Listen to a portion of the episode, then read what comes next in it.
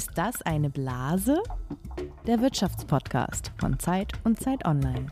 Zacharias, sag mal, hast du mal so einen richtig sinnlosen Job gemacht, wo du dachtest, warum tue ich mir das an und wer hat eigentlich was davon? Da muss ich gar nicht lange drüber nachdenken, weil ich einmal als Schüler in einer Fabrik gearbeitet habe, so einen Ferienjob. Und das war eine, Achtung, Waffelfabrik, keine Waffenfabrik, sondern eine Waffel. Eine Waffelfabrik? Eine Waffelfabrik, es wurden Waffeln. Aber das ist doch nicht sinnlos. Moment, ja, also der Job, den ich da gemacht habe, der war vielleicht ein bisschen sinnlos, weil es war eine Maschine kaputt, also so, eine, so ein riesiges Waffeleisen. Es waren eigentlich so äh, mehrere mhm. Waffeleisen hintereinander, wo dann die, der Teig irgendwie reingespritzt wurde. Und da war irgendwie so ein, so ein Fett, ein Fettgerät kaputt und ich musste da wirklich tagelang mit einer Fettspritze stehen und diese Waffeleisen einfetten. Das war wirklich ein ganz, ganz schlimmer Job und dann hätte vielleicht einfach mal die Maschine für diese Zeit ausstellen können. Und da hatte ich nicht das Gefühl drüber hinweggetragen, dass davon ja ganz viele Kinder wahrscheinlich und Menschen, dass die dir ganz großes Glück verdanken, weil du Waffeln, da ermöglicht, dass für sie Waffeln hergestellt werden. Nein, ich muss im Endeffekt auch sagen, auch diese Waffelfabrik, ich meine, klar, die hat Arbeitsplätze geschaffen, aber diese, das Produkt an sich würde ich es nicht unbedingt unterstützen oder, oder kaufen im Nachhinein. Vielleicht sollte man seine Waffeln einfach selbst backen. Aber es wurde richtig gut bezahlt, oder? Naja, als Schüler hat sich das natürlich gelohnt. Da hast du irgendwie ein paar Tage gearbeitet oder zwei, drei Wochen und dann hattest du ja erstmal ein bisschen was auf dem Konto, was ja sonst dann nicht so vorkam in dieser Zeit, ja. Okay, also du hast schon mal was richtig Sinnfreies gemacht. Ja, und du, Jens? Ich habe tatsächlich mal, ich musste ein bisschen überlegen. Im Journalismus habe ich noch nichts gemacht, was mir sinnfrei vorkam, aber vorher in so Praktika mal oder sogar im Zivildienst. Da musste ich mal so ein altes Archiv im Keller einer Klinik ausräumen. Das hieß einfach immer nur Filmdosen öffnen, Film wegwerfen, Filmdose wieder zumachen und mhm. stapeln. Das war so hohl. Äh, da war ich eine Woche in dem Keller und bin auch danach irgendwie erstmal krank geworden und hat mich auch nicht getröstet, dass ich ja Dienst für mein Vaterland tue, sondern es war einfach komplett sinnfrei. Ich weiß auch nicht, ob man das irgendwie anders hätte machen. Es wurde auch schlecht bezahlt. Also ich will da gar nicht mehr dran denken. Wahrscheinlich ist jeder Mensch, der irgendwo schon mal im Berufsmarkt war, hat irgendwie so eine Erinnerung an eine sinnfreie Arbeit. Ja, darum soll es nämlich heute gehen, um Arbeit mit Sinn oder vielleicht auch Arbeit ohne Sinn immer mehr Menschen ist es anscheinend wichtig, dass ihre Arbeit auch Sinn stiftet. Der Philosoph Richard David Brecht hat das mal so umschrieben. Wir befinden uns am Übergang von einer Erwerbsarbeitsgesellschaft zu einer Sinngesellschaft, in der es den Menschen mehr um Erfüllung geht als einfach nur um Erfolg oder Geld. Und weil Fachkräfte im Moment ziemlich knapp sind oder Arbeitskräfte insgesamt auch knapp sind und der Arbeitsmarkt trotz aller Krisen ziemlich robust ist, kommen die Arbeitgeber auch gar nicht so richtig drum rum, ihren Leuten etwas anzubieten, was Sinn stiftet, wenn sie eben gute Leute kriegen wollen oder wenn sie wollen, dass gute Leute nicht abhauen. Und damit sage ich auch einmal Hallo zu unserem Podcast. Ist das eine Blase zur neuen Folge unseres Wirtschaftspodcasts von Zeit und Zeit Online über Geld, Macht und Gerechtigkeit? Wir schauen uns alle zwei Wochen einen aktuellen Trend in der Wirtschaftswelt hier an und fragen, bleibt das so oder ist das vielleicht doch eine Blase? Ist das ein Hype, der bald äh, sich auflöst oder die Blase zerplatzt?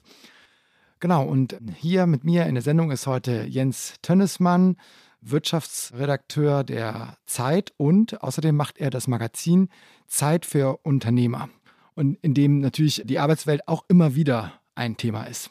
Und du bist Zacharias Zacharakis, du bist Redakteur im Wirtschaftsressort von Zeit Online. Und ich glaube, man darf das verraten, du bist auch im Moment Teil des Wandelteams im Zeitverlag. Das ist so eine Gruppe von ja, äh, Menschen aus verschiedenen Bereichen des Verlags, der sich Gedanken darum macht, wie die Arbeitskultur bei uns so aussieht, wie die sich auch verändert. Du bist also auch ganz nah dran bei der Frage, wie sich die Arbeitswelt verändert. Und vielleicht noch eine Sache, ganz wichtig, wir senden heute aus dem Helmut Schmidt Büro, wo wir auch vor eineinhalb Jahren mit unserem Podcast gestartet sind. Also in einem Büro voller Regale mit Büchern und Aktenordnern, das noch eher so ein bisschen an die alte Arbeitswelt erinnert, würde ich sagen, oder Zacharias? Genau, und wir freuen uns hier in diesem historischen Räumen gleich unseren Gast begrüßen zu dürfen. Petra von Strombeck. Sie ist CEO von Xing, das Jobnetzwerk, das viele sicherlich kennen. Und äh, dazu aber später mehr. Erst kommt etwas anderes.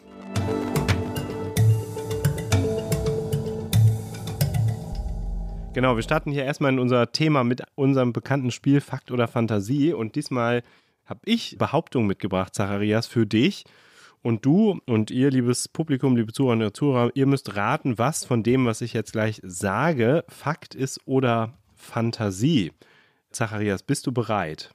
Ich bin bereit und bin, gehe mit wenig Vorwissen an die Sache heran, weil ich mich bei den Arbeitsthemen gar nicht so gut auskenne. Ein bisschen darüber, was so die gröberen Strukturen von Sozialmarkt und Tarife und äh, Gewerkschaften angeht. Aber ja, es ist auch schon alles. Okay, wir sitzen heute im Büro von Helmut Schmidt, habe ich schon gesagt, wo unser Podcast äh, ja immer mal wieder sendet. Und auch Helmut Schmidt hat sich in der Vergangenheit ab und zu mal zum Thema Arbeit geäußert. Deswegen habe ich ein Zitat von ihm mitgebracht auf die Frage in einem Interview für das Zeitmagazin, wie erholen Sie sich am besten, hat Helmut Schmidt, der frühere Bundeskanzler und spätere Zeitherausgeber, geantwortet, ehrlich gesagt, bei der Arbeit. Wahr oder falsch? Also auf die Frage, wie erholen Sie sich am besten, hat er gesagt, ehrlich gesagt, bei der Arbeit. Da würde ich sofort sagen, ja, es war. Ich glaube, ich habe das auch schon mal gehört. Und es würde mich sehr wundern, wenn das äh, nicht stimmt, weil es auch einfach zu seiner ja, Art und Weise passt, wie er wahrscheinlich gedacht oder gesprochen hat. Also, also ja. Ja, absolut richtig. Also Punkt für dich, Zacharias. Das war nicht so schwer. Er hat das in der Tat so gesagt. Genau, ich dachte, den ersten Punkt gönne ich dir mal. Das war in einem Interview mit dem Zeitmagazin auf eine Zigarette mit Helmut Schmidt. Also das gehörte für ihn beim Arbeiten auch dazu, immer mal wieder eine zu rauchen. Und es gab dann noch die Anschlussfrage, können Sie auch einfach mal nichts tun? Und dann hat Helmut Schmidt gesagt, nee, das würde mir schwer fallen. Also er war eine Art Workaholic und hat in einem späteren Interview dann auch nochmal gesagt, dass er mit 50 das war 1968, er war 50, dass er überlegt hat, sich aus der Politik zurückzuziehen oder phasenweise mal auszusteigen, um mal ein bisschen Geld zu verdienen und für das Alter zu sparen. Also auch bei ihm sieht man, gab es so einen Sinn, Geldkonflikt, ja, dass äh, Politik natürlich auch eine Arbeit ist, die Sinn macht, aber vielleicht eine, die zumindest damals auch nicht so gut bezahlt war. Darüber reden wir nachher auch ein bisschen. Okay, also zweites Fakt oder Fantasie. Nachher ist Petra von Strombeck hier im Büro bei uns, äh, die Frau hinter Xing. Und Xing hat im vergangenen Jahr mit dem Meinungsforschungsinstitut Forsa eine repräsentative Befragung dazu gemacht, wie zufrieden die Menschen in Deutschland mit ihrem Job sind. Und wer hätte das gedacht? Nur 43 Prozent der Befragten dieser repräsentativen Umfrage sind im aktuellen Job, in ihrem aktuellen Job zufrieden, Zacharias. Wahr oder falsch? Nur 43 Prozent, okay. Es ist schwierig, also das muss ich wirklich raten, weil ich da Zahlen überhaupt nicht kenne. Ich würde sagen, das stimmt nicht. Also ich glaube, der Arbeitsmarkt gibt heute mehr her für die Menschen, dass wenn jemand wirklich stark unzufrieden ist, dann hat er die Möglichkeit zu wechseln und nimmt diese Möglichkeit vielleicht auch wahr. Deswegen ist, würde ich sagen, ist die Zufriedenheit doch ein bisschen höher. Also wäre jetzt einfach nur mein Gefühl. Wie ist das so in deinem Freundeskreis? Alle eher happy oder? Ja, also ich glaube schon. Also die Leute, die, wie gesagt, also das kommt auch so ein bisschen aus meiner, sage ich mal, subjektiven Wahrnehmung oder Empirie mit äh, aus dem Freundes- und Bekanntenkreis, dass wenn man eben unzufrieden ist, dass man dann doch ja vielleicht auch kündigt. Also das hat man ja früher gar nicht so in mhm. Erwägung mhm. gezogen, sondern weil der Arbeitsmarkt einfach schwieriger war, sondern ja, die Leute, die ähm, natürlich kommt es auch ein bisschen auf die Qualifikation, Bildungsgrad und so weiter an, aber selbst in, also selbst in einfachen Jobs kann man sich ja heute auch leichter aussuchen als früher. Ja, also Punkt für dich, zweiter yes. Punkt für dich, Zacharias, das habe ich mir ausgedacht. Tatsächlich sind 73 Prozent der Befragten zufrieden wow, okay. mit ihrem aktuellen viel, Job. Ja. Und unzufrieden sind nur 13 Prozent, die anderen sind so dazwischen. Also deine persönliche Empirie äh, hat dich nicht mhm. getäuscht und äh, vielleicht ist das auch ein Auswuchs der aktuellen Lage auf dem Arbeitsmarkt. Ein Fakt oder Fantasie habe ich noch für dich, ein drittes. In Deutschland gab es laut dem Institut für Arbeitsmarkt und Berufsforschung zuletzt 823.000 offene Stellen. Fakt oder Fantasie? 823.000. Boah, das ist ganz schön viel. Also, es gibt ja diese Zahlen darüber, wie viele Arbeitnehmerinnen und Arbeitnehmer im Markt fehlen. Ich sage vielleicht noch dazu, das bezieht sich auf Quartal 3 2022. Mhm. Also das sind die aktuellsten Zahlen, die ich gefunden habe. Drittes Quartal waren 823.000 offene mhm. Stellen laut IAB. Ich glaube, das stimmt nicht, es ist ein bisschen weniger. Wobei, also es gibt immer wieder diese, diese Zahlen darüber, dass es sozusagen einen negativen Saldo gibt äh, von Menschen, die quasi neu auf den Arbeitsmarkt kommen. Also es gehen mehr Menschen in Rente, als neu in den Arbeitsmarkt kommen. Das sind diese, dieses negative Saldo wird immer größer. Aber ich glaube, die Zahl ist kleiner. Also Punkt für dich, Zacharias. Das war nämlich tatsächlich ausgedacht, aber es sind tatsächlich sogar mehr Stellen. Es sind nämlich 1.823.000 offene Stellen. Aber da ich nur von dir wissen wollte, ob das Fakt oder Fantasie ist und du gesagt hast, es ist Fantasie, kriegst du diesen Punkt okay. trotzdem. Also drei Punkte für dich. Äh, es sind tatsächlich mehr offene Stellen laut IAB im dritten Quartal letzten Jahres gewesen. Mal gucken, wie sich das entwickelt. Es war knapp unter dem Rekordwert des zweiten Quartals im letzten Jahr und es waren so viele wie nie äh, seit 2010, seit es diese Statistik des IAB gibt. Also man sieht schon, in Deutschland ist einfach, gibt es sehr viel angebotene Stellen was natürlich die Arbeitnehmerinnen und Arbeitnehmer es denen erleichtert, sich vielleicht auch die Jobs zu suchen, die ihnen gefallen. Noch eine ganz schnelle Bonusfrage, Zacharias. Du bist ja im Wandelteam beim Zeitverlag. Weißt du, wie viele Stellen der Verlag gerade ausgeschrieben hat? Uh, das weiß ich nicht aus dem. Schätzung? Nee, ich weiß nur, dass auf jeden Fall dieses Jahr wieder neue Planstellen dazukommen werden. Also wie aktuell ausgeschrieben sind, weiß ich nicht, aber ich weiß, dass der Verlag noch weiter einstellt. Also es werden auch Stellen aufgebaut. Also es werden nicht nur sozusagen bestehende Jobs neu besetzt, sondern auch neue Jobs geschaffen. Das ist natürlich immer schön. Okay, also 39 sind es im Moment. Finde ich ganz ordentlich. Ja. Genau. Okay, also drei Punkte für dich, Zacharias. Alle, alles erreicht bei diesem Spiel, auch wenn du in der einen. Das Glück ist mit den Ahnungslosen. Insofern ja, war ich diesmal glücklich einfach. Ist auch mal okay, weil ich meine, ich habe auch schon mal peinliche Momente hier erlebt, gleich zum Einstieg äh, mit drei falschen Antworten. So, das darf jetzt auch mal sein. Ist auf jeden Fall sinnstiftend, kann man sagen. Ja, genau. Okay, wir sind an dem Punkt, wo es Zeit wird, mal über die Fakten zu reden, damit wir wissen, woher dieser Trend zur Sinnsuche eigentlich kommt. Die offenen Stellen haben wir gerade schon angesprochen, aber wir haben noch ein paar mehr Fragen und dabei hilft uns heute Anne-Kathrin Schade, die das Arbeitsressort bei Zeit Online leitet. Und die erste Frage an Anne-Kathrin lautet: Anne-Kathrin, wie ist denn die Lage auf dem Arbeitsmarkt eigentlich im Moment? Der Arbeitsmarkt ist zum einen stabil, also es gibt sehr, sehr viele Menschen im Moment, die erwerbstätig sind, mehr als 45 Millionen. Das ist ein Rekordwert. Und gleichzeitig sucht jedes zweite deutsche Unternehmen gute Mitarbeiter, also hat offene Stellen zu besetzen und findet da nicht geeignetes Personal. Und das ist ein großes Problem in ganz, ganz vielen Branchen. Es werden nicht nur Fachkräfte gesucht, also Menschen mit so einer speziellen Ausbildung, sondern es werden generell Arbeitskräfte gesucht, auch im Niedriglohnsektor und die werden nicht gefunden. Äh, davon liest man ja auch immer wieder, also in der Gastronomie, im Handwerk, in Schulen, in der Pflege, überall fehlen Leute. Aber man kann sich auch mal fragen, warum gibt es überhaupt diesen Mangel an Arbeitskräften? Und das haben wir Anne-Kathrin auch gefragt. Also es gibt mehrere Gründe, warum wir gerade diese Probleme haben am Arbeitsmarkt. Der Hauptgrund ist sicherlich der sogenannte demografische Wandel. Es gehen deutlich mehr ältere Menschen gerade in Rente, als das jüngere nachrücken und die Stellen bleiben dann unbesetzt. Und ähm, genau, das liegt vor allem daran, dass wir in den 60er Jahren, aber auch besonders in den 70er Jahren einen starken Rückgang der Geburtenrate hatten. In den Jahren davor, direkt nach dem Krieg, sind aber besonders viele Babys geboren worden. Und diese Menschen, die sind jetzt quasi in den letzten Jahren schon in Rente gegangen und gehen auch weiterhin in Rente. Und ja, die Stellen können nicht nachbesetzt werden, weil zu wenige junge Menschen da eben ähm, bereitstehen.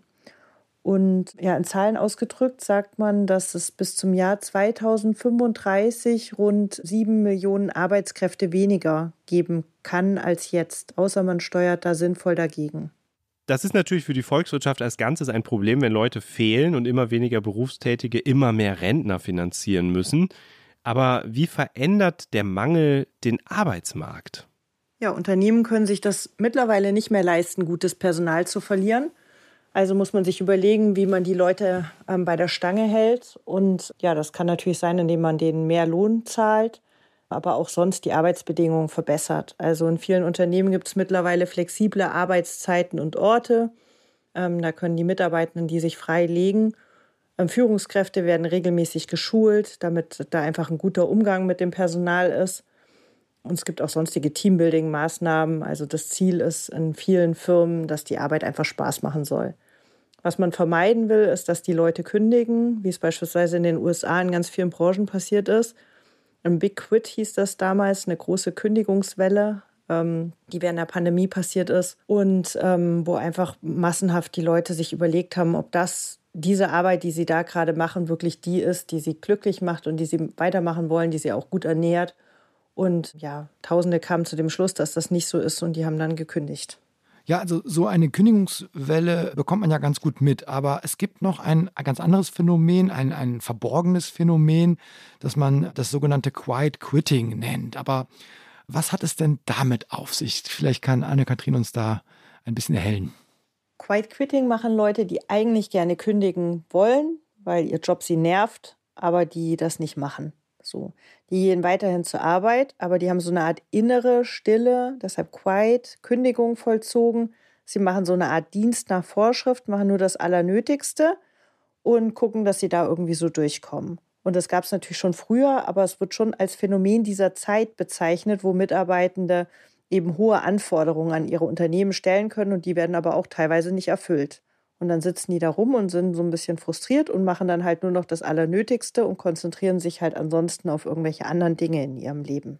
Vielen Dank dafür, äh, liebe Anne-Kathrin, dass du mit uns mal den Arbeitsmarkt vermessen erörtert hast. Wir sprechen jetzt ähm, mit einer Chefin, die in dieser Situation kein Problem sieht, sondern sogar vielleicht sogar davon profitiert, eine Chance sieht, die mit ihrem Unternehmen genau hinschaut, was Beschäftigte heutzutage eigentlich wollen, was sie brauchen, was sie fordern von den Unternehmen. Und auf der anderen Seite müssen die Unter erklärt sie den Unternehmen, wie sie darauf reagieren und wie sie eben die Leute am Arbeitsmarkt heute noch gewinnen können.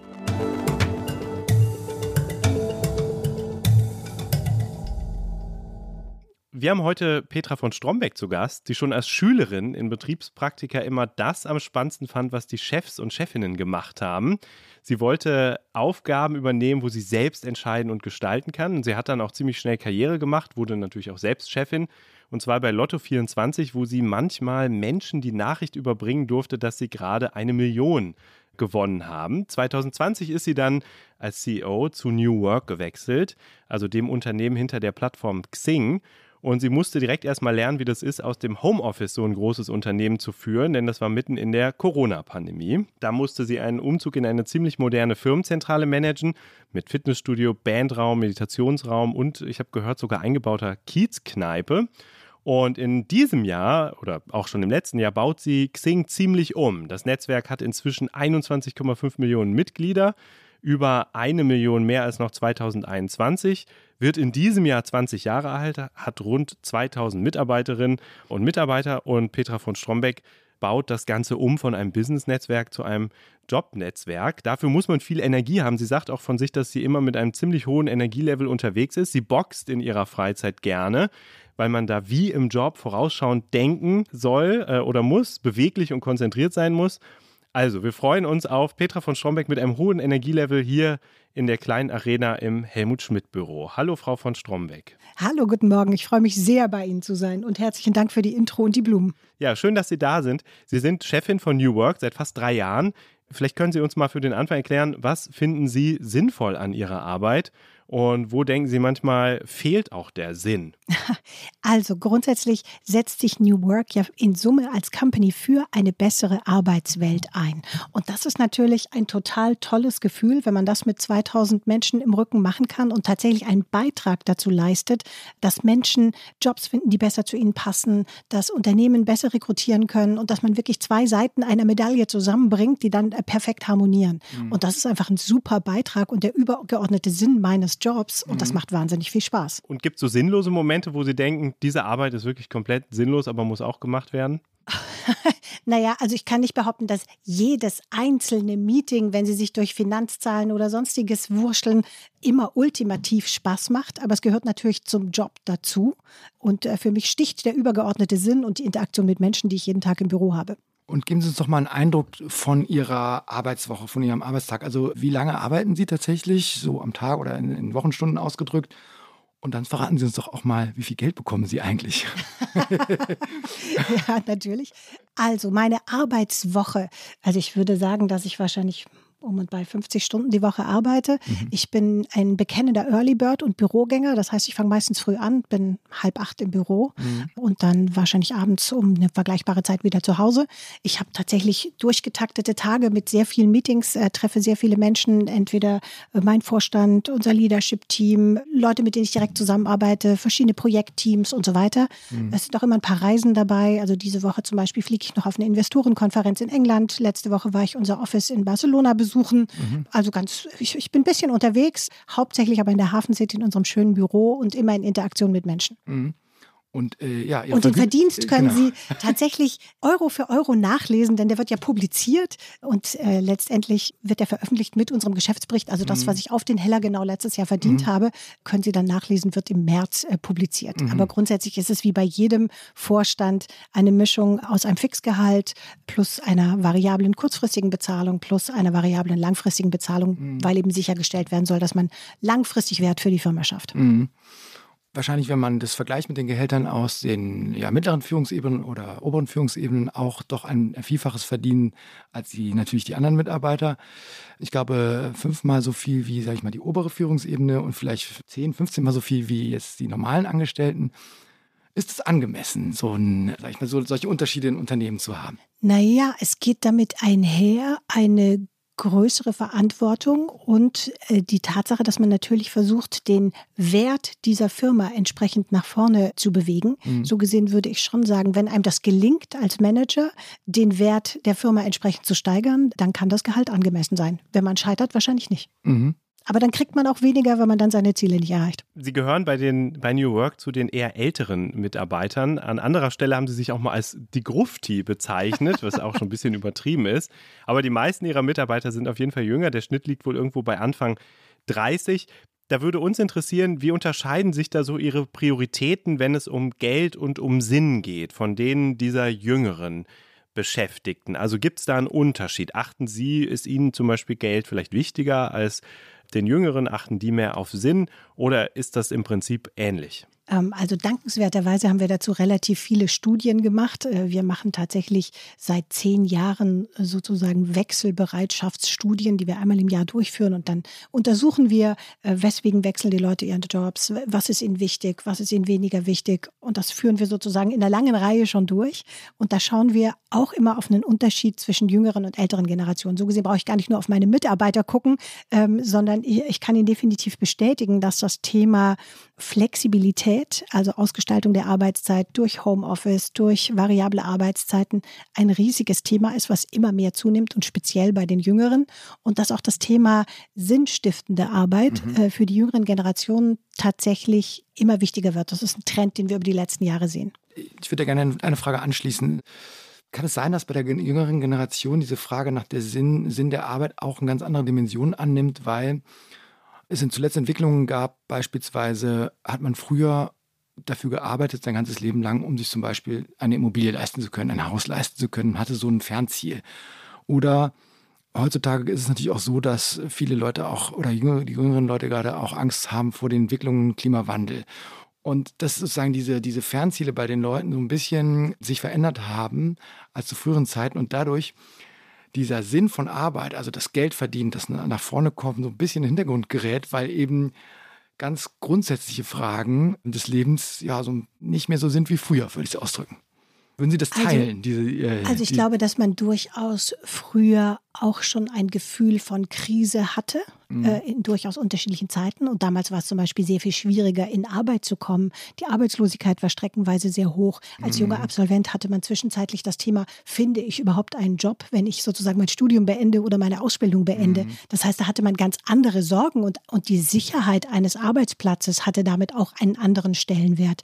Äh, wenn ich heute auf den Arbeitsmarkt gucke, dann sind wir in einem Arbeitnehmermarkt und das wird mhm. sich auch beschleunigen. Da habe ich natürlich wesentlich mehr Auswahl. Ich bin in der Position der Stärke und bin deswegen auch ganz anders zielgerichtet unterwegs und kann sehr viel genauer hingucken. Ich muss nicht jeden Job nehmen, weil ich im Zweifelsfall zehn zur Auswahl habe und da kann mhm. ich mir dann aussuchen, ist die Firma klimagerecht, äh, bezahlt die mir genug, äh, leistet die einen sinnvollen Beitrag zur Gesellschaft und kann ich mich damit identifizieren und möchte ich das machen. Mhm. Also ich glaube, ein ganz wesentlicher Teil davon ist tatsächlich der Arbeitnehmermarkt, den wir heute haben und die händeringende Suche nach Talenten, die mhm. einfach dann Wahl auf der Talentseite bedeutet. Mhm. Lass uns noch einmal vielleicht kurz bei, bei New Work bzw. Xing bleiben, bevor wir so ein bisschen rauszoomen auf die Frage, was suchen eigentlich junge Talente heute für Jobs? Und natürlich, wenn man über Xing berichtet, dann stößt man ja sehr schnell auf Kununu. Das ist dieses Arbeitgeberbewertungsportal, das auch inzwischen zu ihrem Unternehmen gehört. Das hat Xing mal gekauft vor einigen Jahren und wo natürlich auch New Work, also ihr Unternehmen, bewertet wird und auch recht gut bewertet wird. Aber wenn man genau hinguckt, dann sieht man, dass zum Beispiel die Unternehmenskultur, die Arbeitsumgebung und die Vielfalt besser bewertet wird als das Gehalt zahlen sie ihren Leuten ein bisschen weniger, weil es denen auf andere Sachen ankommt. Wir haben ja schon gehört, dass es bei ihnen diese eingebaute Kiezkneipe gibt, den Meditationsraum und so. Ist das so ein bisschen der Deal? Man kommt dahin, verdient ein bisschen weniger, aber kriegt dafür so schöne Annehmlichkeiten? das könnte man sicher so sehen, aber fairerweise achten wir sehr darauf, dass wir marktgerecht bezahlen. Also wir machen jedes Jahr Studien dazu, wie sich die Märkte in den einzelnen Berufsgruppen, die wir bei uns anstellen, entwickeln und schauen, dass unsere Gehälter sozusagen marktgerecht sind, wir dann nirgends große Gaps haben, weil wir ansonsten immer riskieren würden, äh, dass wir Leute verlieren oder dann plötzlich hohe Fluktuationen in Bereichen haben, wo wir die Leute händeringend brauchen. Mhm. Ähm, so gesehen bezahlen wir marktgerecht. Mhm. Aber die angenehmen Seiten äh, bieten wir natürlich trotzdem. Was ich interessant fand, war, dass beim Thema Unternehmenskultur mhm. als größte Stärke mhm bei Ihnen, bei New Work, Spaß und Freude haben genannt wird. Da stimmen irgendwie die meisten mit überein. Außerdem ist eine Stärke, man muss auch, man oder man kann auch bei Ihnen man selbst sein. Also das sind eher so Work-Life Balance-Aspekte. Zu den Schwächen gehört dagegen bei der Unternehmenskultur Aktionismus betreiben und Kunden aus dem Fokus verlieren. Da habe ich mich auch gefragt, folgt das eine so ein bisschen aus dem anderen, weil sie den Spaß bei der Arbeit ein Stück weit zu ernst nehmen? Also weil sie sagen, okay, hier muss man eben Spaß haben bei der Arbeit, das muss alles sinnvoll sein. Dafür äh, kümmern wir uns vielleicht ein Stück weit weniger um die Kunden. Hängt das zusammen? Das glaube ich nicht. Also erstens glaube ich, dass es Spaß macht, dem Kunden gute Produkte abzuliefern. Mhm. Denn wenn Kunden zufrieden sind, äh, das ist das, was eine Firma nachhaltig erfolgreich macht. So gesehen ist es gefährlich, wenn man das aus den Augen verliert. Aber ja, ich glaube, diese Balance muss man immer wieder finden. Also es ist ja letztendlich ein Dreigestirn zwischen Shareholdern, also den Besitzern der Gesellschaft, äh, den Mitarbeitern und den Kunden. Und äh, das muss man vernünftig austarieren, mhm. denn ansonsten fällt man auf einer Seite runter und das ist sicher keine langfristige Strategie. Mhm. Sie sind eben schon kurz darauf eingegangen, wie heute jüngere Menschen ihre Arbeitswelt so wahrnehmen. Und äh, trotzdem wollen wir noch mal genauer nachfragen. Also das Angebot an Arbeitsstellen ist da für die jüngere Generation. Es ist äh, ein Arbeitnehmermarkt, haben Sie eben gesagt.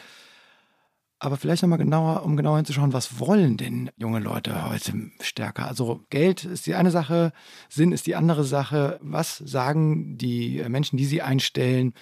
Wenn es die ersten Gespräche geht, was wollen die von, ihren, von ihrem Job haben? Also sie wollen, und ich glaube, das ist das Allerwichtigste, und das will, glaube ich, fast jeder, die wollen einen Beitrag leisten und wollen ein Gefühl haben für den Beitrag, den sie leisten zum großen Ganzen. Mhm. Und dieses Thema schafft dann, glaube ich, auch die Zufriedenheit im Beruf. Mhm. Also wenn Sie persönlich das Gefühl haben, Sie tragen zum großen Ganzen bei, Sie äh, leisten einen Beitrag zu einer besseren Arbeitswelt. Das kann ein sehr befriedigendes mhm. Gefühl sein. Und wenn Sie eben das Gefühl haben, Sie machen den ganzen Tag was ohne wirkliches Ergebnis oder ohne diesen Beitrag für sich klar zu haben, mhm. äh, das ist das, was dann fehlt.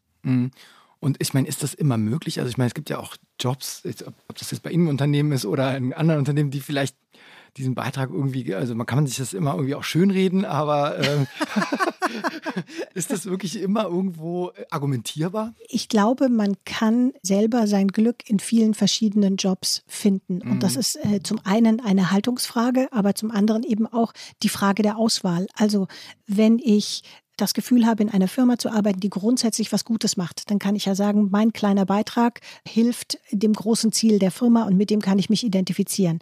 Es kann auch sein, dass ich selber durch meine Beiträge unmittelbar etwas ändere für Menschen und dann tatsächlich, meinetwegen jetzt in Pflegeberufen mhm. oder sonstiges, sehr plastisch sehe, was ich tatsächlich leiste mit meiner Arbeit. Mhm. Also ich glaube, jeder kann sich einen Job suchen, in dem er das für sich erreichen kann, ja. Mhm. Und kann ich einmal nachfragen, was bedeutet das eigentlich Sinn bei der Arbeit? Ist das also sowas, was man jeden Tag irgendwie spüren möchte? Oder ist das eher was, wo man, wenn man sich am Wochenende irgendwie zurücklehnt und mal über seinen Job nachdenkt, dann eher so reflektiert, so ja, das, was ich mache, das macht irgendwie Sinn. Also wie erlebt man Sinn bei der Arbeit eigentlich? Wissen Sie da was drüber? Das ist eine schwierige Frage. Hm.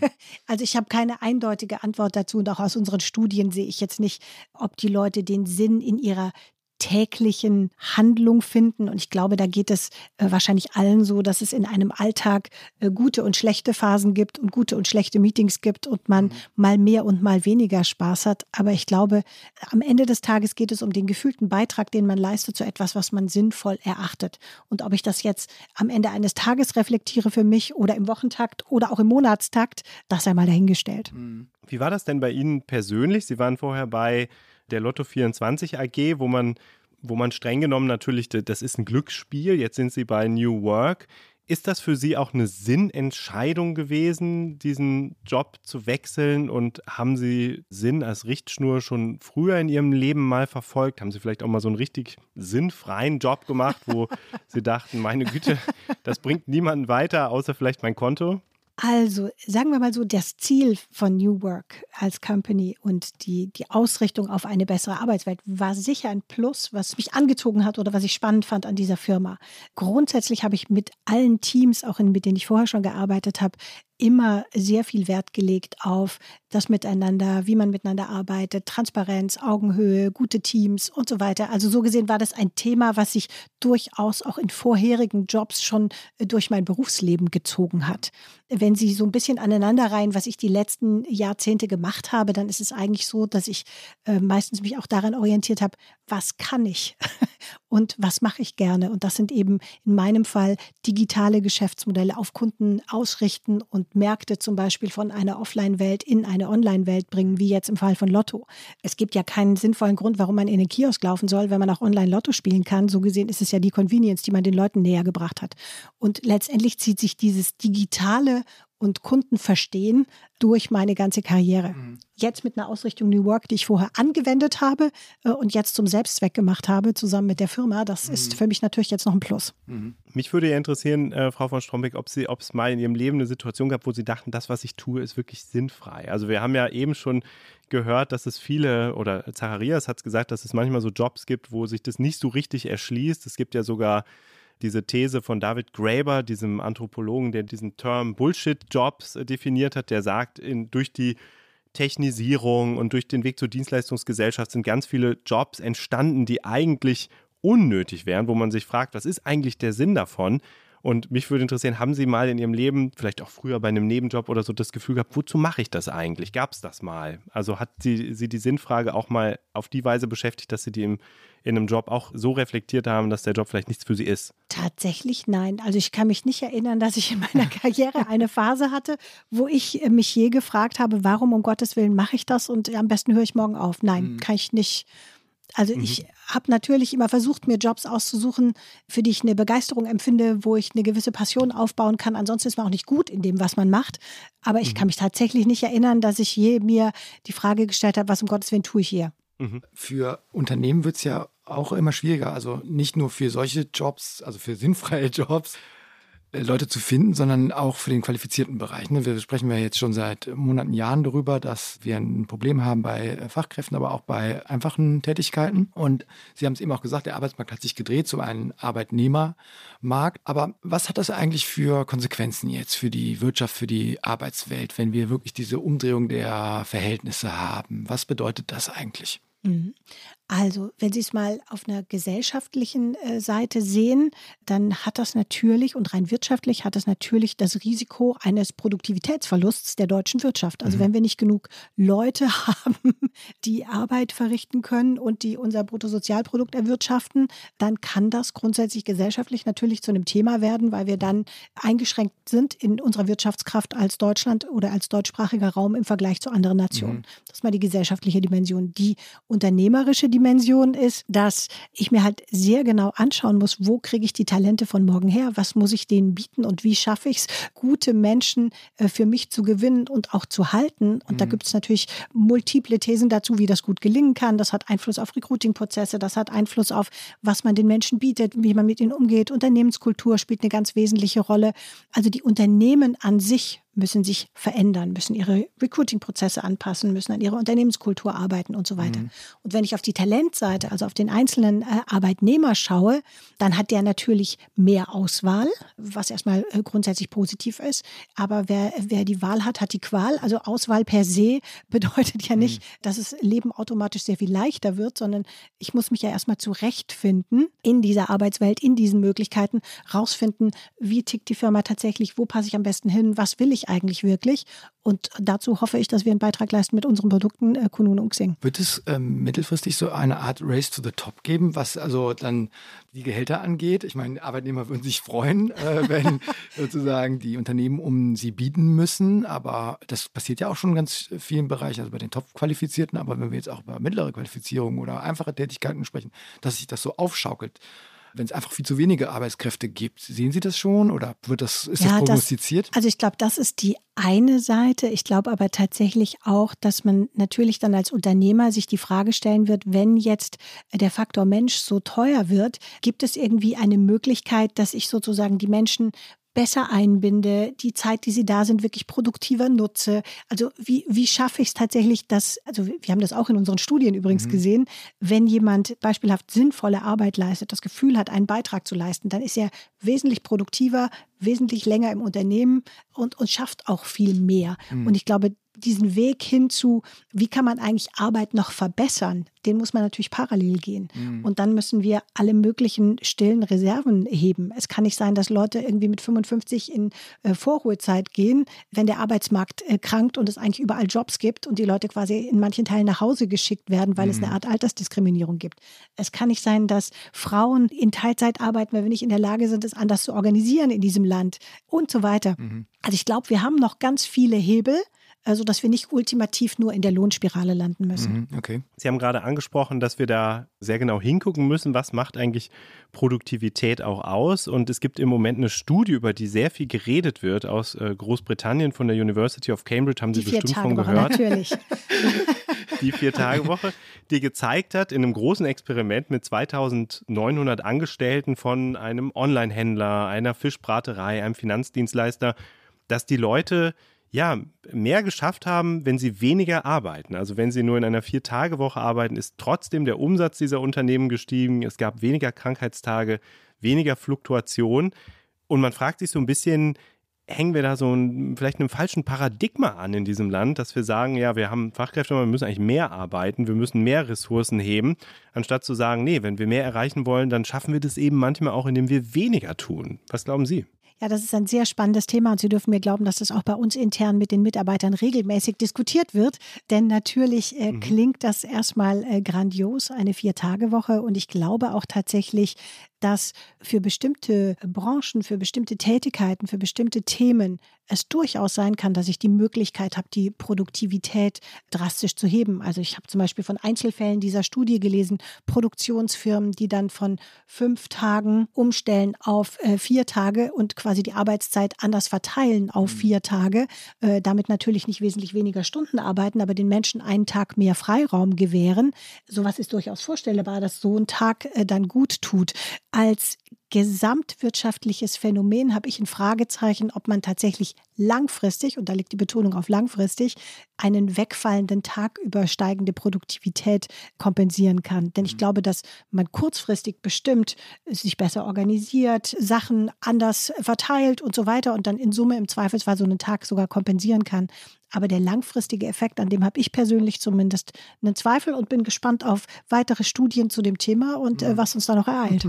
Es gibt auch so, so ein bisschen so eine Art Gegenbewegung, die daran erinnert, dass Arbeit eben auch äh, nicht unbedingt Spaß machen muss, äh, sondern dass man eben auch harte Arbeit vielleicht manchmal machen muss. Also Andrea Nahles, die Chefin der Bundesagentur für Arbeit, hat kürzlich gesagt, Arbeit ist kein Ponyhof. Also das ist so ein bisschen die Gegenthese, dass man vielleicht sich auch nicht zu viel von seinem Arbeitgeber wünschen sollte, neben dem Lohn. Hat sie da auch irgendwie einen Punkt? Also ist, reden wir hier, erleben wir gerade auch so eine Art von Verweichlichung der Arbeit und vielleicht muss man auch manchmal klarer benennen, dass Arbeit eben auch Arbeit ist und auch anstrengend ist und auch stressig ist? Also den Punkt gibt es definitiv. Grundsätzlich geht es bei Arbeit auch darum, Leistung zu erbringen, gar keine Frage. Das Gehalt eines Menschen ist gekoppelt an die, an die Leistung, die er fürs Unternehmen erbringt. Das ist mhm. sozusagen die Bemessungsgrundlage dafür. Und natürlich äh, sollte man das nicht aus den Augen verlieren. Ich glaube nur, dass mit dem Arbeitnehmermarkt, in dem wir uns befinden, wir das gesamtheitliche Bild sehen müssen. Also wenn Sie in einer Firma sind, wo Sie den Leuten heute null Flexibilität, potenziell unter Markt bezahlt und eine Firmenkultur, die streng hierarchisch ist, wo sie auf Ansage arbeiten und so weiter, da werden sie sich einfach schwer tun, Leute zu rekrutieren. Mhm. Deswegen natürlich ist die Basis von allem eine Leistung, die der Einzelne erbringt. Aber ich glaube, die Rahmenbedingungen, um diese Leistung zu erbringen, das sind eben die, die sich verändern. Mhm um mal auch ein bisschen die Perspektive von den Arbeitnehmern und Arbeitnehmern auf dem Markt einzunehmen. Also wenn man jetzt auf Jobsuche ist, also vielleicht ist es nicht ganz so einfach äh, hat, also worauf kommt es heute an, wenn man, ja, wenn man sich umschaut nach einer neuen äh, Beschäftigung? Sollte man vielleicht auch einfach mutiger sein, auch mal kündigen oder ähm, weil es sowieso ähm, überall Jobs gibt und vielleicht sich auch mal ganz neu einstellen, umdenken, was sozusagen die Qualifikation angeht. Was würden Sie heute empfehlen, wenn man so ähm, vielleicht auch jung in den Arbeitsmarkt reinkommt? Also, ich glaube, was ich immer raten würde, ist ganz genau hingucken und alle Quellen nutzen. Also es gibt ja neben Kununu und Xing und anderen gibt es ja alle möglichen Möglichkeiten heute, sich zu informieren über die Firmen, Kontakt aufzunehmen zu Leuten, die da arbeiten. Also mhm. je besser das Gefühl ist, dass ich für diese Firma habe und für die Leute, die da arbeiten und wie das miteinander funktioniert, desto besser kann ich abschätzen, ob ich da reinpasse und ob mhm. mir das mhm. Spaß macht. Das heißt, ich würde immer sagen, auch wenn es viele Angebote da draußen gibt, Augen auf, gute Recherche, möglichst viele Kontakte, viele Informationen von unterschiedlichen Seiten einholen und dann trifft man auch die beste Wahl. Mhm. Und ja, es ist sicher so, dass heute Lebensläufe weniger geradlinig sein müssen, als sie es vielleicht in der Vergangenheit mal waren. Mhm. Und äh, wenn man das Gefühl hat, man kommt überhaupt nicht klar, irgendwo kann man heute sicher leichter aussteigen, als man das in Zeiten hoher Arbeitslosigkeit tun konnte. Mhm. Ähm, aber das muss jeder für sich selbst entscheiden in seiner persönlichen Situation. Mhm. Ich würde niemand raten, einfach den Job hinzuschmeißen, wird schon. Ja.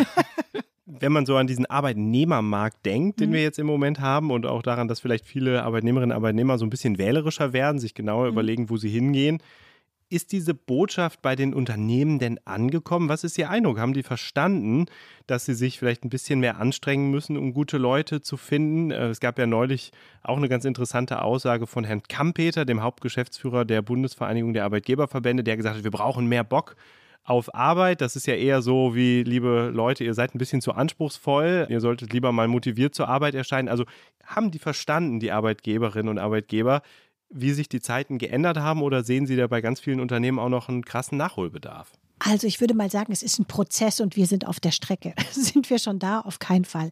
Also wenn Sie nur mal auf die Recruiting-Prozesse gucken, also zu Beginn meiner Karriere war es noch so, man hat ein Anschreiben und eine Bewerbungsmappe an eine Firma geschickt und dann hörte man im Zweifelsfall wochenlang oder überhaupt, wenn denn je überhaupt jemals wieder was. Und ich glaube, heute ist es zum Beispiel so, wenn man nicht innerhalb von zwei Wochen sehr stringent einen Prozess hat, gut auf Augenhöhe den Kontakt zu dem Kandidaten hält, dann ist der weg und in einem mhm. anderen Job. Also das nur mal als ein Beispiel, wie krass sich die Welt verändert hat. Mhm. Wie schnell kommen die Unternehmen dahin? Also ich glaube, die werden da ankommen über Zeit. Und es ist immer eine Frage, wie groß der Mangel und wie groß die Not ist. Daraus entsteht natürlich auch Veränderungsbereitschaft. Mhm. Das ist ja eine Situation, also gerade dieser Mangel und dieser Arbeitnehmermarkt, von dem Ihr Unternehmen ja ganz bewusst auch profitieren will. Das kann man ja sogar nachlesen, dass Sie in diesem Fachkrä auf diesen Fachkräftemangel quasi auch als Trend setzen. Sie haben jetzt gerade die Geschäftszahlen für das vergangene Jahr bekannt gegeben. Ihr Umsatz wächst, Ihr Ergebnis ist gestiegen. Ähm, also das läuft ganz in Ihrem Sinne und ein großer Teil Ihres Umsatzes, den erzielen Sie ja inzwischen mit HR Solutions. Also sind Sie auf eine gewisse Weise auch ein ja, Gewinner dieses Engpasses, den es da gerade gibt und hängen Sie davon auch ein Stück weit ab? Also spielt Ihnen das in die Hände, aber sind Sie am Ende auch ein bisschen auf diesen Trend angewiesen um sich behaupten zu können?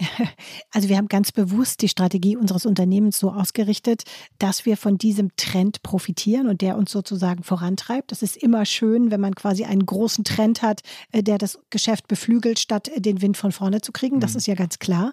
Und Sie haben völlig recht. Wir machen zwei Drittel unserer Umsätze heute mit HR Solutions. Und das heißt, je knapper der Arbeitsmarkt ist, je, je mehr Bedarf für Personalbeschaffung und Recruiting besteht, äh, desto mehr wird unser Unternehmen profitieren, klar. Mhm. Also es ist eine bewusste Ausrichtung, ja. Noch vor einigen Jahren hat man Xing ja als Plattform wahrgenommen, die auch stark von ja, den Endverbrauchern, den Endusern äh, genutzt wurde. Heute ist auch eine weitere Plattform stark im Geschäft LinkedIn die auch sehr viele Leute nutzen in Deutschland. Wie ist da die Abgrenzung zu verstehen? Sie haben da ja, wenn ich das richtig äh, gesehen habe, Ihre Strategie ein bisschen verändert in den letzten Jahren, um sich da auch abzugrenzen. Ja, wie positioniert sich Xing in diesem Wettbewerb mit LinkedIn? Also, wenn Sie so wollen, wir sind eigentlich so ein Stück weit rechts abgebogen, weil wir uns gesagt haben, dass dieser äh, direkte 1 zu 1 Wettkampf keinen Sinn macht. Mhm. Und wir als Xing eben die Stärke im lokalen Markt haben und auch im lokalen Arbeitsmarkt. Wir haben mehr Recruiter und Headhunter auf der Plattform als jeder andere in diesem Markt. Wir haben mehr Stellen auf der Plattform. Wir haben die Möglichkeit, direkt in Interaktion zu treten mit den Kandidaten, um herauszufinden, was wollen sie eigentlich wirklich, was können sie eigentlich wirklich. Das mhm. heißt, unser Ziel ist, die Menschen tatsächlich zu begleiten in ihrem Berufsleben und ihnen personalisierte, gute Empfehlungen zu geben, was der nächste Schritt ist oder eben den Perfect Match zum Job zu machen. Das heißt, mhm. wir richten uns aus in Richtung Jobs-Netzwerk, äh, wirklich als lokaler Hero in diesem deutschsprachigen Raum. Mhm. Und das ist natürlich was ganz anderes, als was die Konkurrenz macht. Mhm. Damit waren aber auch so ein paar Opfer verbunden. Also Sie haben ja zum Beispiel den Eventmarkt geschlossen oder die Gruppen eingestellt. Es gab auch mal so ein Content-Angebot, das hieß Klartext, wenn man, das kann man auch immer noch aufrufen. Allerdings wenn man sich da versucht zu informieren, dann hat man das Gefühl, man ist so mitten in der Corona-Pandemie irgendwie stecken geblieben. Also es ist noch nicht abgeschaltet, aber es ist zumindest nicht mehr gepflegt. Das bedeutet, sie haben so Dinge abgeschaltet, die natürlich dafür sorgen, dass Menschen auch auf ihre Plattform kommen, um sich auszutauschen in so einer Gruppe, über so einen Meinungsaustausch wie bei Klartext. Sägen Sie sich da nicht auch so ein bisschen den Ast ab, auf dem Sie ja balancieren? Wissen Sie, es ist immer alles eine Frage von Fokus. Also man kann nicht alles mhm. gleichzeitig mhm. machen. Und wenn wir sagen, wir wollen das beste Jobs-Netzwerk sein, dann müssen wir eben in diesem Bereich wirklich sehr gute Angebote an unsere Kunden machen und können nicht alles, was wir in der Vergangenheit schon mal hatten, zwingend aufrechterhalten. Es ist eine Frage von, von Investitionen und von Fokus und worauf konzentrieren wir uns. Mhm. Und ja, da gab es durchaus geliebte Angebote, die wir unterwegs eingestellt haben, aber ich bin trotzdem überzeugt davon, dass die Grundausrichtung die richtige ist. Mhm. Mich würde natürlich interessieren, also was macht Sie zuversichtlich, dass dieser Weg funktioniert? Ihr Vertrag bei Xing wurde ja verlängert bis 2000 26, glaube ich, Ende 2026. Das heißt, der Aufsichtsrat ist ganz happy mit dem, was sie machen. An der Börse ist die Aktie allerdings nicht so gut gelaufen, äh, vielleicht auch durch die Corona-Pandemie. Es gab ja auch da Schwierigkeiten. Die hat seit ihrem Start im Juni 2020 rund ein Drittel ihres Werts verloren. Also was macht sie zuversichtlich, dass sie trotzdem auf dem richtigen Weg sind mit diesem Kurs, den sie jetzt mit Xing eingeschlagen haben? Also, wie gesagt, das eine ist der große Trend, der zugrunde liegt, nämlich der Fachkräftemangel und der das Geschäft nach vorne treibt, auf das wir uns jetzt fokussieren. Das ist mal äh, Ad 1. Das zweite ist, dass diese neue Strategie sich ja auch heute schon in unseren Zahlen manifestiert. Also, wenn Sie sich die Geschäftszahlen des letzten Jahres angucken, dann sehen Sie, dass unser HR-Recruiting-Bereich, also alles, was mit Lösungen für Personalabteilungen zu tun hat, dass der letztes Jahr mit 22 Prozent gewachsen ist. Also durchaus signifikantes, schönes Wachstum was wir in der Zukunft fortsetzen wollen, denn es gibt einen riesigen Markt da draußen, an dem wir uns beteiligen können und wo wir äh, gerne noch weiter wachsen wollen und das weiter ausbauen wollen. Und neben der Ausrichtung und all den Stärken, die wir haben, ich habe vorhin schon darüber gesprochen, größtes Netzwerk mit den meisten Mitgliedern, Kununu, ein Datenschatz, auf dem wir sitzen, der wirkliche Transparenz äh, bewerkstelligt, die meisten Recruiter bei uns auf dem Netzwerk. Also wir haben alle, alle Bestandteile plus sehr gute Mitarbeiter. Das heißt, wir mhm. haben alles am Start, was wir brauchen, um in dem Bereich erfolgreich zu sein. Eine Schlussfrage habe ich noch. Sie haben es selber angesprochen, man kann sehr genau nachlesen, was Sie verdienen im sogenannten Vergütungsbericht. Und darin kann man auch sehen, dass Sie Ihr Einkommen ja verdreifachen können, also ihr Fixgehalt äh, verdreifachen können, wenn sie die Ziele erreichen. Jetzt wurden letzte Woche die Ziele bekannt oder die vorläufigen Zahlen fürs letzte Jahr bekannt gegeben. Was würden Sie sagen in der Bilanz des letzten Jahres? Haben Sie Ihre Ziele erreicht? Haben Sie also dieses Fixgehalt verdreifachen können oder ist das gar nicht so wichtig, weil das einfach ein sehr sinnvolles Jahr für Sie war? Also wir werden ja immer gemessen an dem, was wir uns als Plan vorgenommen haben. Und mhm. da war das letzte Jahr grundsätzlich erfolgreich, aber sicher nicht zum Maximum. Aber sinntechnisch hat es funktioniert. ja, auf jeden Fall. Okay, Frau von Strombeck, vielen Dank, dass Sie zu uns in den Podcast gekommen sind und äh, sich mit uns über alles unterhalten haben, über Geld, über Sinn und über die Frage, wie sich der Arbeitsmarkt verändert und wie sich auch Xing verändert. Das hat Spaß gemacht. Danke für Ihren Besuch im Helmut Schmidt Büro. Herzlichen Dank, es war mir eine Ehre. Ich danke auch. Dankeschön.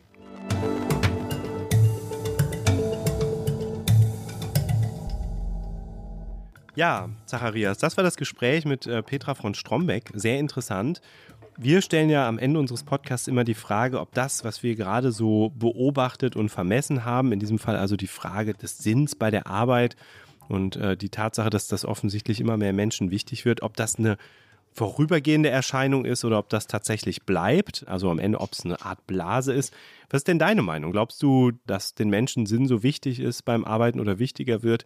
Ist eher so ein Zeitgeistphänomen oder verändert sich da gerade fundamental was? Ich glaube schon, dass sich fundamental was verändert, weil die langfristigen Perspektiven für die Leute heute andere sind als noch in der Vergangenheit. Darüber haben wir ja, oder das hatte ich eben ja auch Petra von Schombeck gefragt, nämlich wenn man heutzutage jung in den Arbeitsmarkt kommt, dann äh, ja, fehlen einem vielleicht diese längerfristigen Ziele. Also sprich, was ist, wenn wirklich in 30, 40 Jahren sich das Klima so sehr verändert hat, dass man ja gar nicht weiß, wie die Zukunft so aussieht, für einen ganz persönlich auch.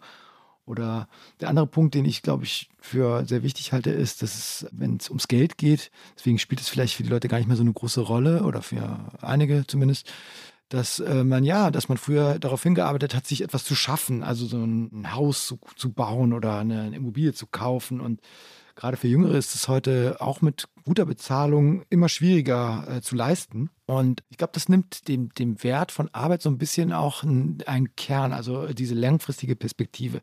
Also auch, dass man diese Opferbereitschaft manchmal auch mitbringt bei der Arbeit, um da nochmal durchzuziehen oder nochmal die äh, extra Schicht zu machen, weil man möchte sich ja was aufbauen. Und das, glaube ich, ähm, fehlt vielen, gerade jüngeren Leuten heutzutage. Und, und das ist, glaube ich, ein Thema, das auch nicht weggehen wird. Aber was glaubst du, ist, oder ist das für dich, sind das Themen für dich oder ist das was anderes, was du siehst? Nee, ich glaube, ich, das ist tatsächlich so. Ich finde, die Frage ist interessant, die sich so ein bisschen anschließt, ob da tatsächlich mehr Sinn entsteht. Ja, also ob Arbeitgeberinnen und Arbeitgeber wirklich mehr darauf achten, sinnvolle Jobs anzubieten und ob wir jetzt auch sehr viel Trittbrettfahrer dieser Sinnbewegung sehen werden. Also ob die Waffelbraterei, bei der du mal gearbeitet hast, ob die irgendwann auch auf ihre Fahnen schreibt, bei uns macht ihr einen super sinnvollen Job, weil wir die Leute glücklich und satt machen oder so. Also ich habe mir mal so ein paar Arbeitgebervideos angeguckt, da wird schon immer gesagt, ja, wenn ihr hier bei uns Pakete austeilt, dann macht ihr Kunden glücklich, das ist total nutzenstiftend und so. Also ich glaube, das wird auch vielleicht ein bisschen überbetont und vielleicht setzt irgendwann so eine Art Gegenbewegung ein, dass Arbeitgeber einfach sagen, so bei uns bekommt ihr einfach nur gutes Geld. Ja, und das pünktlich oder so. Also bin ich sehr gespannt, aber dass das ein Thema bleiben wird und für viele Leute relevant bleiben wird, gerade wenn sie länger irgendwo arbeiten wollen, dass das dann auch Sinn macht und zukünftig Sinn ergibt, das ist, glaube ich, tatsächlich so und ist am Ende ja auch vielleicht eine Art Rechtfertigung dafür, dass man irgendwo vielleicht weniger verdient oder mehr Stress in Kauf nimmt. Also, dass man den Trade-off zugunsten des Sinns vielleicht eher entscheidet. Also würde ich auch sagen, ist kein äh, temporäres Blasenphänomen. Da sind wir uns einig. Ich denke auch. Und eigentlich kann man noch viel länger darüber sprechen und richtig ins Philosophieren und ins Soziologische kommen, wenn man, ähm, ja, wenn man sich eigentlich noch, noch tiefer Gedanken darüber machen möchte. Aber für uns ist hier an dieser Stelle Schluss. Wenn ihr Meinungen, Anregungen, Lob oder Kritik habt zu unserem Podcast, schreibt bitte an die schönste E-Mail-Adresse, die es im Zeitverlag gibt, an blase.zeit.de. Macht das und ich bin total neugierig, was ihr selber dazu sagt, zu diesem Sinnthema. Also ob ihr euch abgeholt fühlt von diesem Sinnpunkt oder ob es euch auf ganz andere Dinge ankommt und ihr das vielleicht als Blase erlebt. Also schreibt uns wirklich blase.zeit.de. Zacharias hat es gesagt. Genau, und wir bedanken uns an dieser Stelle auch bei unserer Producerin, bei Charlotte und bei Maria von den Pool Artists und Munja und Ole vom Podcast-Team von Zeit Online und natürlich auch wie immer bei euch, liebe Hörerinnen und Hörer, für das Zuhören. Und das letzte Wort hat bei uns wie immer ein Tier. Also bleibt noch dran, wenn ihr das hören wollt. Tschüss. Ciao.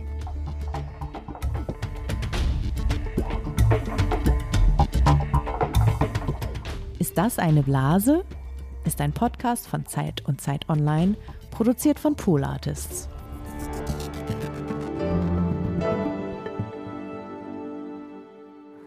Ja, wir sind jetzt hier im Gemeindepark Langwitz angekommen und hier gibt es ein schönes Ziegengehege. der eine weiße Ziege mit schwarzem Kopf schon äh, ja ganz hungrig auf Futter wartet. Und wir wollen dieser Ziege die Frage stellen, wird es bis Mitte des Jahres mehr als zwei Millionen offene Stellen in Deutschland geben? Ja ist die linke Hand, nein ist die rechte Hand. Aktuell sind es ja 1,8 Millionen offene Stellen. Deswegen ist der Abstand nicht mehr ganz so groß. Ich muss dazu sagen, dass ich mir für diese Aufgabe einen kleinen Helfer gesucht habe, weil ich ja das Mikrofon halten muss und nicht zwei Hände zur Verfügung habe. Also, sag mal Hallo. Hallo. Jetzt links, ja. Oh, sie entscheidet sich ganz schnell für Nein. Also Nein, es wird nicht zwei Millionen offene Stellen bis Mitte des Jahres geben. Ja, das war eine eindeutige Entscheidung der Ziege mit dem schwarzen Kopf.